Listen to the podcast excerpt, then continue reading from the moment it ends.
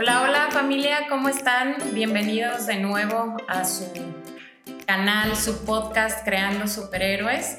Eh, de nuevo, pues me presento, Samantha Solís, especialista en neurodesarrollo infantil. Ya saben que siempre me acompaña mi hermana Lucía Sánchez. ¡Holi! Y el día de hoy nos acompaña también la licenciada Priscila Calvillo, que es una de las primeras terapeutas que empezó con nosotros. Básicamente, Pris empezó a, crear este, este bebé de laboratorio de intervención temprana juntitas, ¿no? ¿Ya cuánto tienes trabajando aquí con nosotros, Pris? Ya van a ser siete años, este mes de junio. Ay, mi corazón.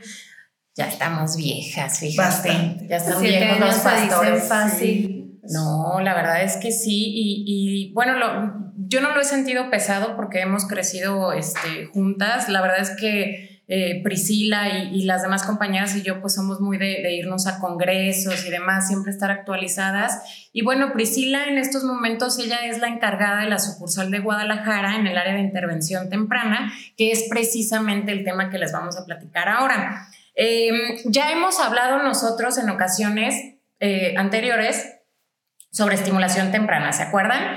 Estimulación temprana, que es nada más darle el acompañamiento al peque, el acompañamiento en el desarrollo para ir supervisando que se vayan cumpliendo todos los, los, este, los, las metas objetivos del desarrollo dentro de la edad esperada. Pero, como platicábamos ahorita Priscila y yo, tenemos un, un, un momento en el que pasa o deja de ser estimulación temprana y entra al área de intervención temprana. La intervención temprana tal cual, pues tenemos, eh, no es que haya un significado así, es esto, esto, esto y esto, no. Nosotros lo vemos desde niños que, que tienen problemas en, en, en, el embarazo, ¿no? Sí. Que, que, la mamá tiene alteraciones en el embarazo y demás, y nos encontramos pues con, con los signos de alerta prenatales que ya habíamos platicado un poquito sí. de eso, mamás con obesidad o que tuvieron algún tipo de complicación durante el embarazo, ya para nosotros eso ya es un niño de riesgo, ya es un niño que no viene nada más a estimulación, viene a intervención temprana.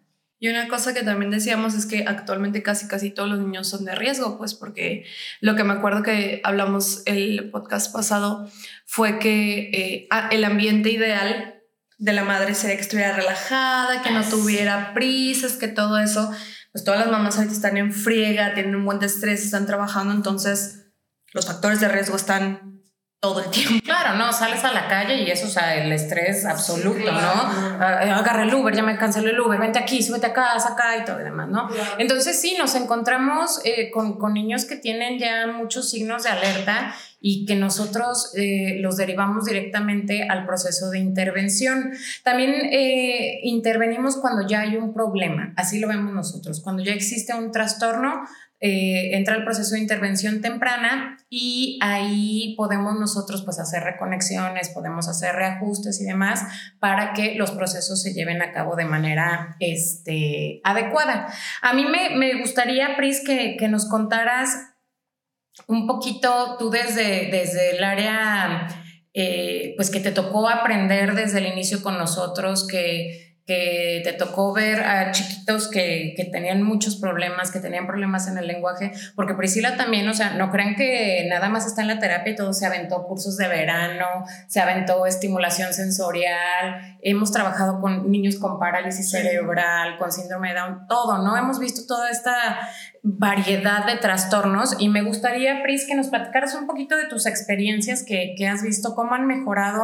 Obviamente ya después nos vamos a meter en el eh, en los procesos, ¿no? ¿Cómo, se, se, ¿Cómo es el proceso de intervención temprana en los trastornos de aprendizaje o en, o en, el lenguaje, etcétera, etcétera, ¿no? Pero primero quisiera que habláramos como de lo más humano, de lo que hemos visto nosotros, de cómo, cómo esto, sin irnos a, a los tecnicismos, sin irnos a eso, ¿qué nos importa, ¿no? ¿Cómo se llama o cómo se dice? Simplemente ver cómo hemos avanzado, cómo has visto tú, por ejemplo, ¿sabes qué es muy importante?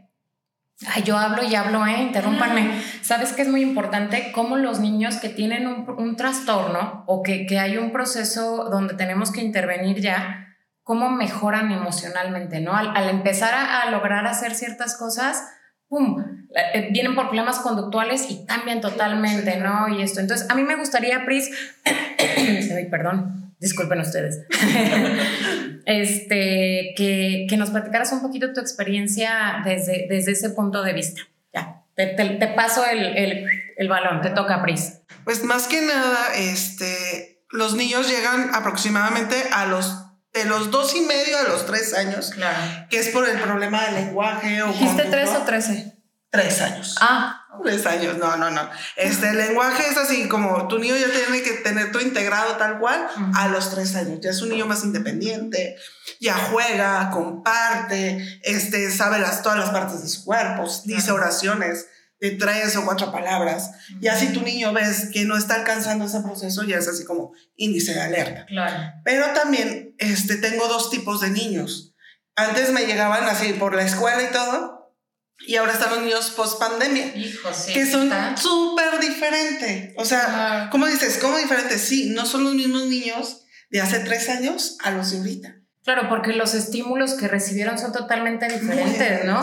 Te encuentras, este, pues antes eran nada más niños que tenían esta situación de alerta, de lo que hablábamos ahorita, de problemas durante el embarazo, problemas a la hora de la cesárea o del parto, demás, y ahora del 100% de los niños, yo creo que un 80% tiene cuestiones post pandemia. Mucho. Y sobre todo sensoriales. ¿En serio? Sí. Yo creí que sería algo más como cuestión social más que... No, es todo. O sea, pero se ve así como, me los traen así como autistas. Y yo, no, no son autistas, simplemente no se ha integrado la sensorial y el lenguaje. Entonces los maestros me lo mandan, no, este niño tiene autismo. Y yo, no, claro. simplemente no ha logrado el proceso, va atrasado en su edad madurativa, que es muy importante. Que, que, esto, fíjate, este tema es muy importante, estén atentas mamás, papás, maestros también, por favor, y psicólogos y demás, estén atentos porque eh, en los próximos episodios vamos a hablar precisamente de eso, de los niños post pandemia, ¿no? Porque estamos dando un diagnóstico eh, que cuadra con lo que dice el libro, ¿no? Con lo que dice así de 1, 2, 3, ah, ok, check autismo estamos dando esos diagnósticos cuando ahorita nos estamos encontrando precisamente con unos niños totalmente nuevos, ¿no? Unos eh, síntomas, por decirlo de alguna manera, totalmente nuevos, ¿no? Pero, pero Pris, cuéntanos entonces de estos chiquitos que te llegan, eh, por ejemplo, con situaciones de lenguaje. Yo me acuerdo mucho de, de mm, un pacientito que, que todavía tenemos, no, no voy a mencionar nombres y todo porque no tenemos permiso de los papás, pero es uno de, los niños este, con los que hemos trabajado muchísimo, que venía con diagnóstico de, de, este, de autismo. Le encanta pintar, este niño es muy, muy artista, muy todo. ¿Tú cómo has visto, por ejemplo, esta parte de intervención temprana? Precisamente, ya sabes de quién estoy hablando, ¿ah? Sí. Eh, eh, la intervención temprana que tuvimos con este chiquito, y digo temprana porque los señores llegaron aquí cuando él tenía dos años. O tres casi. Dos, tres añitos, ¿no? Y veníamos en cero, en cero.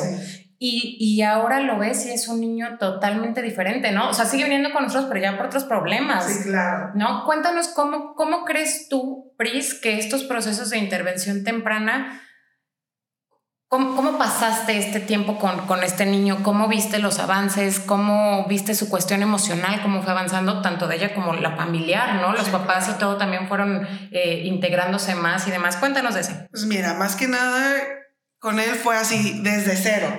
Y, y educarnos tanto como él como nosotros, porque era un proceso súper pesado. Porque era el típico niño de que dices, ¿por dónde empiezo? Tiene todo. Entonces, pero también fue muy fundamental los papás que se dejaron guiar. Eso es fundamental. Cuando los papás confían en ti, todo sale. O sea, en las primeras semanas ves unos cambios hermosos, porque no encuentro otra palabra que digo, wow, esto no lo podía lograr. Por ejemplo, el simple hecho de lavarse los dientes, este, recibir otro tipo de alimentos, este, escuchar un alto, espera no te subas, porque a él le encantaba subirse a todo. Trepaba y trepaba y trepaba y se ponía en riesgo. Entonces, cuando ves que va bajando todo y se va integrando, dices, wow. Ojo, y a mí se me hace muy importante mencionar o, ponerle así un, check. No check, sino así de resaltar, ¿no? Esto que mencionó Priscila, que dijo, en unas cuantas semanas, sí, papás, Es cierto, los procesos, el cerebro es mágico. Sí. El cerebro es mágico, de verdad la plasticidad cerebral es una chulada, o sea, tú puedes llegar y, y, este no va aquí, este va acá, tin, tin, tin, tin, y si se ponen las pilas, como lo menciona Pris, ¿no? Si se ponen las pilas a trabajar, papás, maestros, la escuela, porque ahí tuvimos una, una red de apoyo padrísimo. Y terapia, así en semanas tú decías, pum, es otro, pum, es otro, otro, otro, otro. Fuimos logrando un montón de cosas, dándole checklist a todo. Ya logró esto, listo, lo que sigue. Oye, ya dijo hola, pues ahora que diga, por favor, gracias, ¿cómo estás? Mucho gusto, me llamo tal, ¿no? Entonces fuimos avanzando, avanzando y avanzando y, un proceso padrísimo. Yo nada más quería mencionar eso, que sí, sí se puede en semanas. Teniendo una red de apoyo claro, organizada. Todos los niños aprenden de manera diferente, todos los niños van a su, a su, a su ritmo y hay eh, algunas veces trastornos que nos impiden avanzar tan rápidamente.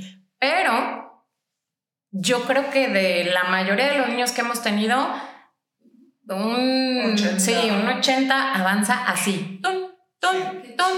Es por eso que nosotros nos manejamos en programas cortos, porque no, no queremos que las criaturas vengan a terapia toda la vida. Órale, ya, váyanse a su casa, ¿no? Los queremos, los amamos y todo, pero a su casa, ¿no? Entonces, sí, nada más quería mencionar eso, que son en semanas los cambios. Síguenos platicando, Chris. Pues más que nada fue eso, se vieron esos grandes cambios. Después se integró otra parte de la maduración, que era de lo emocional, lo conductual, porque obviamente era un niño estaba tan retraído que una vez que abres esa ventana, pues normalmente los papás se asustan por eso. Comienzan a llorar, se vuelven irritables y todo, pero ya saben lo que es comunicarte. Y cuando no me puedo comunicar, hay una alteración, o sea, me siento emocionalmente frustrada. Claro, porque tengo, estoy sintiendo tantas cosas, tengo tanto, tanto que decir y apenas puedo decir, eh, sí, Imagínate, es cuando vienen las cuestiones de, de, regulación emocional y demás, ¿no? Sí, esas son fundamentales y también se van trabajando. Pero como siempre digo, lo fundamental es que los papás confíen en nosotros. Y yo siempre les digo, ve esto como una inversión. Lo es. Porque yo sé, de repente dices, voy a estar en esto, en la escuela, y, lo que todo conlleva, tantas terapias, me lo llevo acá, lo llevo acá, porque no nada más venía aquí, iba a otros lados, este, para estimulación sensorial, pero motora, y todo el rollo, iba a terapia de música, o sea, fue muchísima integración, pero aquí fue totalmente más la, la personalizada. Lo que yo siento que también nos funciona mucho, y me encanta, es que hay una rotación. Y es lo que yo siempre le digo a los papás. Yo no hago tanto apego con él. Si yo me acostumbro a trabajar dos o tres veces por semana con él, claro que aunque no quieran, me voy a encariñar y voy a hacer apego. Entonces, mi, mi cuestión emocional no va a dejar que vea ciertas cosas. Entonces, cuando... Te nubla. Me nublo. Entonces, cuando hay una rotación, dices, tengo una semanita sin verlo y lo veo, digo, wow, ahora podemos empezar esto. Claro, y aparte también es importante la rotación. Eh, muchos papás no lo entienden porque creo que el apego se hace más por la parte de papás, ¿no? A mí me ha pasado muy, muy seguido así de, ay, Samantha, pero es que no lo puedes ver tú. Pero es que ya contigo ya hace, es que contigo sí esto, contigo sí el otro. Sí, claro, pero lo que queremos es que no lo haga nada más conmigo. Que lo haga conmigo, con la maestra, con Priscila, con fulano, con sultano, con mengano. Que el niño sepa que aquí en China es así, ¿no? Entonces nosotros en los programas de intervención temprana rotamos, rotamos para que puedan tener este desapego ¿sí? Para que tengan este desapego y puedan avanzar. Ah, sí, hola Priscila, hola fulana, hola sutano, hola todo, pero saben que aquí en China las cosas son así y el cerebro lo automatiza. ¿No? Entonces es, es muy importante, digo, a mí me, me gusta platicar y ver primero las cuestiones pues de experiencia, lo que tú has vivido con estos pacientes y demás, pero es muy importante, quiero mencionar así, eh, e, englobar rápidamente por qué es que nosotros tenemos separado estimulación de intervención temprana y cuál es el objetivo de la intervención temprana, ¿no? En, general, porque a veces los papás se quedan como muy perdidos así de, pues terapia, ¿no? Terapia de, lo que sea, ahí vea a ver qué tiene y lo que sea. Em, para, para recapitular y, y tener esto en cuestión ya de tecnicismos, ¿no? Tal cual como decía. Estimulación temprana es nada más el acompañamiento del desarrollo asegurarnos que el niño vaya logrando eh, los objetivos a la edad esperada y de manera adecuada, porque no es lo mismo un niño que gatea de pompis o con la patita arriba que un niño que hace, sí, que hace su, su proceso bien, ¿no? Entonces, esa es la parte de estimulación temprana. Niños sanos, niños sin una alteración, sin un signo de alerta previo, vienen acompañamiento, a seguimiento, checar que se vayan haciendo las cosas. Y el proceso de intervención temprana es cuando ya tenemos un niño de riesgo, cuando ya encontramos eh, alguno de los signos de alerta que hemos mencionado, búsquenlo ahí en, los temas del podcast. Hemos mencionado ya cuáles son los signos de alerta. Bueno, cuando tenemos uno de eso, entonces nuestro niño se convierte en un niño de riesgo. Tiene más, más este, posibilidad, probabilidad. Probabilidad. Probabilidad, perdón probabilidad de eh, tener algún retraso o algún trastorno en su neurodesarrollo. Cuando encontramos eso, entonces debemos de buscar un lugar que trabaje la intervención temprana. ¿Por qué menciono esto? Y por favor no me vayan a colgar, no crean que estoy haciendo mala publicidad ni nada. Sí, porque luego me van a meter una demanda ahí los de los gimnasios para bebés. Sí, este, no es hacerles fuchi a ellos, para nada. Es una excelente estimulación, es un excelente proceso de estimulación, de eh, preferible que jueguen ahí a que jueguen en la casita solos, además. Padrísimo. Pero cuando tenemos ya un signo de alerta, debemos de ir a un centro especializado en intervención temprana. ¿Por qué? Porque lo que vamos a hacer nosotros es ayudarle al cerebro a que haga los procesos que tiene que hacer y los haga de manera correcta. Nosotros nos encontramos con retrasos constantemente y entonces decimos, ya va a hablar, ya va a caminar, ya va esto, y entonces, o ya caminó, pero el niño camina de puntas. Eso es un, un, este... sí, claro, y, y ese proceso se, se cerró mal, se integró mal. Entonces tenemos que reacomodar y reajustar esos procesos. Eso es la intervención temprana, ¿ok? Poder reajustar y reacomodar lo que se integró de manera errónea.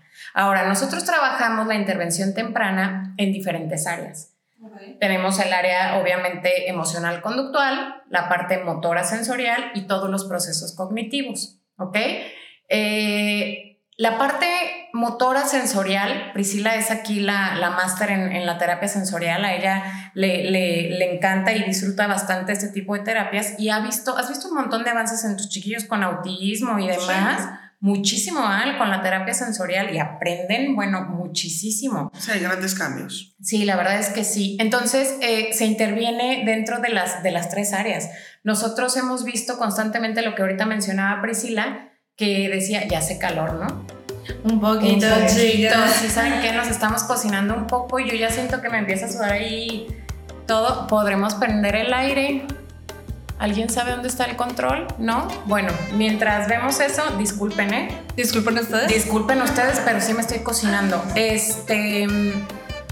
Nos, eh, precisamente cuando nos mandan un, un diagnóstico, que, oye, me enviaron de la escuela porque el niño no aprende o porque el niño este, no sigue indicaciones.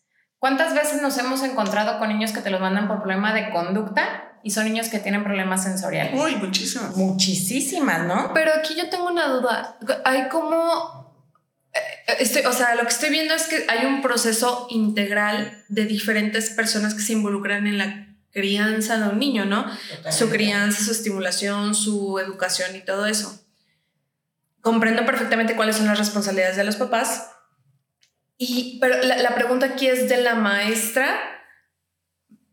Para empezar, las maestras no tienen manera de diagnosticar a un niño. No. Pueden suponer algo y decirle a, la, a la, de intervención, creo que es esto. Claro, mira, existen tres núcleos básicos para el desarrollo del niño, ¿no? El núcleo familiar, el núcleo... Eh, social, que lo vamos a dejar pues cuáles son las actividades sociales del niño, la escuela, ¿no? el proceso de la escuela, los compañeritos y demás, y el cómo se percibe él eh, emocionalmente, cómo maneja. Su mundo interno. Exactamente. Sus, cómo, ay, gracias. Cómo maneja sus, este, sus emociones, cuáles son sus reacciones, inteligencia emocional, todo eso, que eso ni se preocupen, eso se va dando con, con el día a día, ¿no? Entonces tenemos esas tres partes.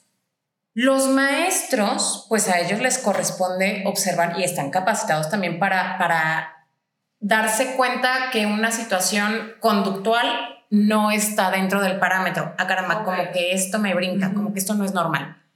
No están capacitados para decir, señora, su niño tiene autismo porque hace tal, tal, tal, tal. Tienen un centro eh, pedagógico. En las escuelas existen centros pedagógicos, los llevan hacia el centro pedagógico y si es algo que nos brinque un poquito más, lo derivan a un centro especializado. Comprendo. ¿Sale? Nosotros trabajamos así de esta manera. Entonces, ¿qué pasa? La maestra tiene que decir, el niño no está dando los requerimientos. Exactamente, no los está cumpliendo, ¿ok? Entonces, ella dice, algo está pasando con Jaimito y manda a Jaimito al área de, de psicopedagogía. Y entonces ahí hacen diferentes pruebas, checan a ver qué onda, le hacen algunas valoraciones, no, no neurológicas, sino pedagógicas tal cual, y de ahí lo derivan al área de neurología si encuentran alguna alerta. Ya tenemos eso, ¿no? Ya la maestra hizo su chamba, la pedagoga hizo su chamba y nosotros vamos a hacer la nuestra en la terapia de intervención, ¿ok? Ahora, sí existen, y ahora sí voy a aventar así como el... El gancho. Sí, la venta.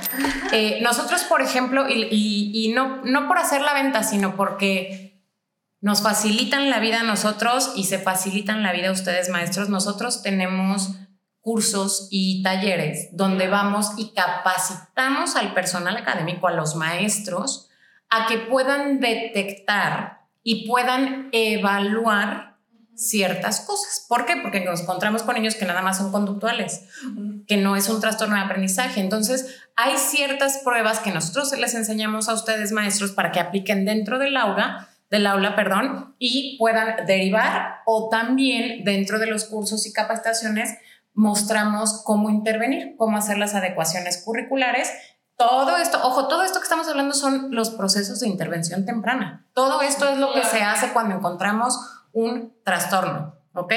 Tiene que hacer adecuaciones curriculares en la escuela, tenemos que hacer eh, adecuaciones en casa, porque sí o no, pues los primeros que tenemos que cambiar somos nosotros los adultos. Sí, claro. Nosotros como papás somos los que tenemos que ser flexibles, porque somos los, los que se supone que estamos bien, ¿no? Los que se supone que tenemos se supone, este pero si hay muchos adultos en la calle que no tuvieron intervención temprana, por ejemplo. Pues no, sí, sí, sí. Es que, ¿sabes que Esto, realmente esto es algo... Nuevo, se puede decir. Nuevo. Sí. ¿Lo es? Pues mira, Priscila y yo tenemos la misma edad y yo creo que a Priscila y a mí nunca nos dieron intervención temprana. Bueno, ponle que cuando iba en segundo sí me llevaron a un lugar, pero no tal cual como a aquí. Mí, no, a mí nunca me dieron ayuda. Pero, mm, no sé, y corríjanme si estoy mal, pero yo siento que la intervención temprana, además de nosotros como institución, los papás, o por ejemplo, me imagino una mamá jugando con su hijo, lo está interviniendo de cierta manera. Esa es estimulación temprana. Ah. Acuérdate, precisamente esto es lo importante, ¿no? La estimulación temprana es la que tenemos el día a día. Nosotros lo manejamos como un programa de prevención, que es el acompañamiento del desarrollo. ¿no? Vamos a checar que sí esté bien, que vayamos bien, que todo vea a tiempo. De hecho, en estimulación temprana hay veces que vienen una vez a la semana o cada 15 días. Señora, váyase con su niño, hágale este masaje, hágale esto y ya, regrese, ¿no? No es, no es dos veces por semana y así, tin, tin, tin, tin, tin, ¿no? Precisamente porque esos son los procesos de estimulación. La mamá no puede intervenir en casa sin tener... Nosotros, por ejemplo, vamos a imaginarnos que tenemos un problema de lectoescritura. Hay niños que vienen por problemas de lectoescritura y, este, y las mamás cómo intervienen en casa. Con una fre... Esta es la P, la P, P de papá, papá. Entonces, si es la P aquí, y entonces el niño, tú estás estresadísima, mamá, se te ve así la vena aquí, te está dando un aneurisma el niño está nomás angustiado porque la mamá está enojada y todo. Y el niño te alcanzó a escuchar con una... Y ya lo demás, ya de repente te está viendo así el niño así de, mira, qué chistoso se le ve la vena a mi mamá. mira, yo. está enojada. te lo juro, te lo juro. Me acuerdo así porque obviamente a mí me trataron de intervenir varias veces en la vida, ¿no? Eh, y una de ellas, trataron, trataron, lo intentaron. Eh, una de ellas me acuerdo que tenía una maestra, porque yo siempre después de la escuela tenía que tener una hora más de clases extra, lo que sea, ¿no? Y esta maestra me acuerdo que me estaba tratando de enseñar, no las vocales, pero la pronunciación de la palabra, me acuerdo específicamente. Y sí me acuerdo que se desesperó. Y me, me bueno, yo pero me, lo disfrutaba, pues me entretenía un poco con... Pero, pero fíjate qué importante es esto. Y aquí, ya para, para poder terminar con este tema de intervención temprana, voy a cerrar con esto así, maravilloso, ¿ok? Tú, mm. Por tus características, por todas las necesidades que, que, tuviste, necesidades educativas que tuviste de, de, en, tu edad escolar, a ti debieron de llevarte a un lugar mm. donde existiera intervención personalizada. ¿Qué pasó? Todo lo tuyo se reflejó como un trastorno del aprendizaje. La niña no lee, la niña no entiende, la niña no sabe matemáticas. Por supuesto que sabe, por supuesto que lee, por supuesto que todo, ¿no? Pero lo que tú tenías era otra cosa. Tenías entre el trastorno sensorial, ¿sí? Tenías el proceso de comprensión a ti se tienen que explicar las cosas de una manera diferente para que entren. Se tiene que ayudar de una cuestión visual también, no es nada más auditivo. Pero entonces, todo esto lo sabemos ahora, que ya pa' qué, ¿verdad? Pues ya, uy, ya pa' qué. Ya pa' qué, hija, ya te hiciste así. Pero bueno, y funciona, ¿no? Este, me perdí. Todo esto, me perdí, ¿eh? Espérense, de regreso. Cabe resaltar que por eso sí es ah, importante la claro, intervención. Si vieron, tómense su ejemplo. Este, a ti a, todo esto se vio reflejado como un trastorno del aprendizaje. ¿Y qué pasó? ¿Qué es lo que se espera cuando un niño no aprende? Pues te dieron clases extras. Y entonces estuviste, así te amarraron a la silla y te dijeron, es la M ma, la mm, mm, mm, la M con la A es ma, tiki, tiki, riki, taca, taca, taca, y así como se pone la di, uno por uno, sí, no manches, no y pudieras estar horas. horas pagando muchísimo dinero en este, clases extracurriculares, en el, ahí va el anuncio en el Cumón, en el no sé qué. estuve seis años en Cumón. Ay, cuánto trauma, no chica. va a aprender porque eso no es lo que necesita. Ella necesitaba intervención temprana porque había, como, como mencionábamos en, en, en otros videos, esto es la punta del iceberg esto son nada más los síntomas. Todo lo que está abajo es lo que se tiene que trabajar, si no nada más estamos gaste y gaste y gaste dinero. Y la verdad, yo no sé ustedes, pero yo no tengo para andar aventando dinero para arriba, ¿sabes? Claro. No, o sea, vamos a trabajar a la raíz, vamos a trabajar en esto y los síntomas desaparecen. Por eso es importante que vayan a un lugar que tenga este tipo de valoraciones y tenga este tipo de intervención personalizada. ¿Ok? Ok. Ay, qué rápido se me fue el tiempo en este, en este episodio. Siempre se te va rápido. Siempre, ¿verdad? Y aparte, ¿saben qué? No me para la boca a mí. De repente un día manden mensajitos, manden mensajitos así en el Facebook, algo se manda, deja hablar a tus compañeras, este, ya saben, ¿no? Eh, comenten que a nosotros nos sirve muchísimo. Eh, yo no sé si yo tienen algo más que platicar sobre intervención temprana. Es que hay tantas cosas, tantos temas. Pues a mí solo se me viene como una última reflexión así de todo esto. Em, una de las cosas modernas o las ventajas de estar en estos tiempos es que mucha gente ha metido mano para entender y diferenciar cosas y no, no, no, esto que se creía en realidad funciona de esta manera. Es que hay diferentes tipos de inteligencias y diferentes tipos de eh, maneras de aprender. Se me viene a la mente la imagen de que es un pescadito que le dicen trepa al árbol, ¿no? El examen de todos es que todos trepen el árbol. Está una jirafa, está un pez, está un mono, está un tal, tal, tal, tal, tal.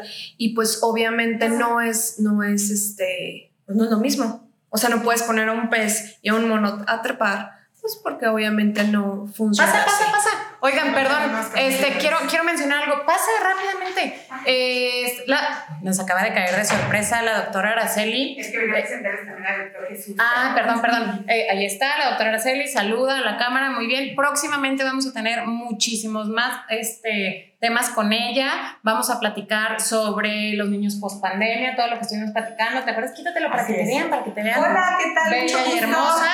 Y también, este.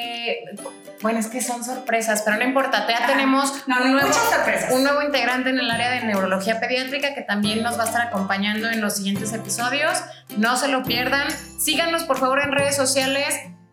Espérenme porque me estoy ahogando. Ahora sí, síganos en redes sociales, arroba Cintia dice cómo en Facebook, Instagram y estamos en Spotify y YouTube como Creando Superhéroes. Nos despedimos, muchas gracias. Nos vemos en el próximo episodio. Bye.